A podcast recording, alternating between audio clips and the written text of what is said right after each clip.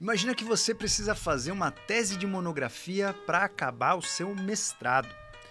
Ao invés de você ficar ali pesquisando milhares de coisas e gastando o seu tempo, muitas vezes deixando de estar com a família, você simplesmente se junta a uma inteligência artificial, coloca todas as funções, a inteligência artificial te entrega esse trabalho muito rápido.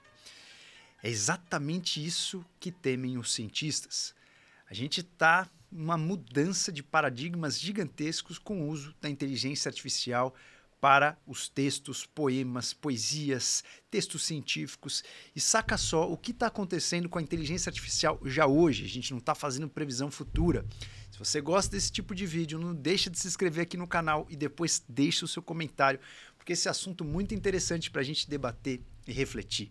Sou Rodrigo Duprá, médico cirurgião plástico integrativo, e a gente fala de assuntos aqui principalmente para entender o comportamento humano, aprofundar no nosso funcionamento da nossa mente e a gente lidar aí com a modernidade da melhor maneira, ter uma experiência melhor dessa vida. Então, vamos comigo, a gente vai refletir hoje sobre o que inteligência artificial pode fazer com a ciência. Um artigo bem interessante que saiu em dezembro de 2022 foi feito com o Instituto de Tecnologia de Hong Kong mais uma inteligência artificial. Sim, a inteligência artificial entrou como um coautor desse artigo. E aí, quando você lê, esse é um artigo que ele diz sobre a rapamicina. Rapamicina é uma substância que te ajuda a inibir o emitor. Já vou traduzir para você. O emitor é um, uma molécula que sinaliza o nosso corpo que estamos sob fartura. Vamos construir tecidos, vamos fazer o anabolismo.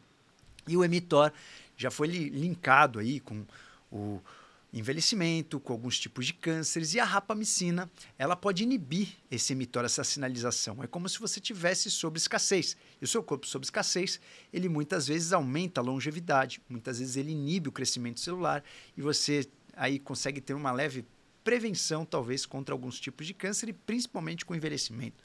E esse artigo ele veio trazer a seguinte pergunta: será que vale a pena a gente tomar rapamicina, mesmo sem saber se realmente isso funciona? nos humanos, tem muitos estudos em ratos mostrando que realmente funciona. Será que a gente precisa tomar? E aí a inteligência artificial entrou nessa busca, né?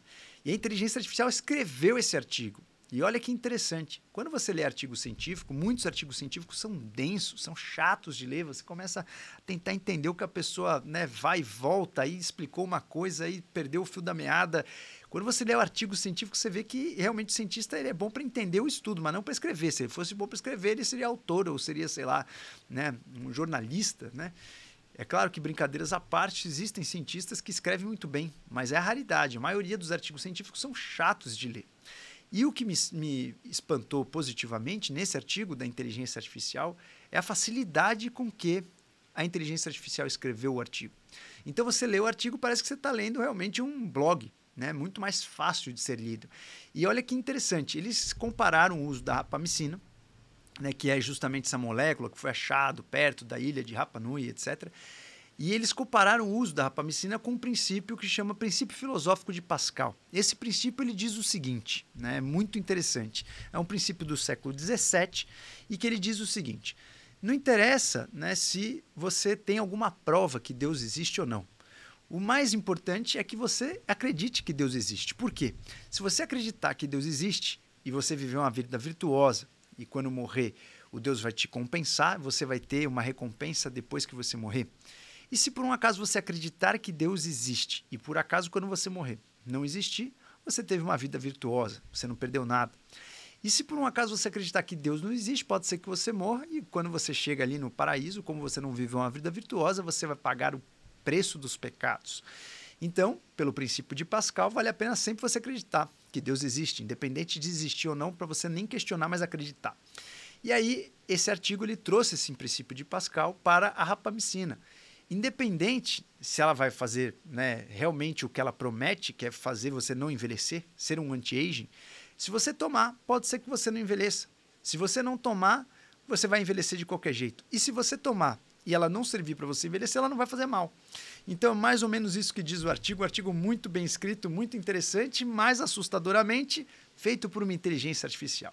Pois é, a inteligência artificial tem vida própria, então ela vai cada vez mais lapidando. Então, você imagina que se está escrevendo artigo hoje, né, dezembro do ano passado, escrevendo artigo dessa maneira, vocês imaginem só a inteligência artificial daqui a uns anos, como a gente vai conseguir ter livros inteiros escritos por uma inteligência artificial.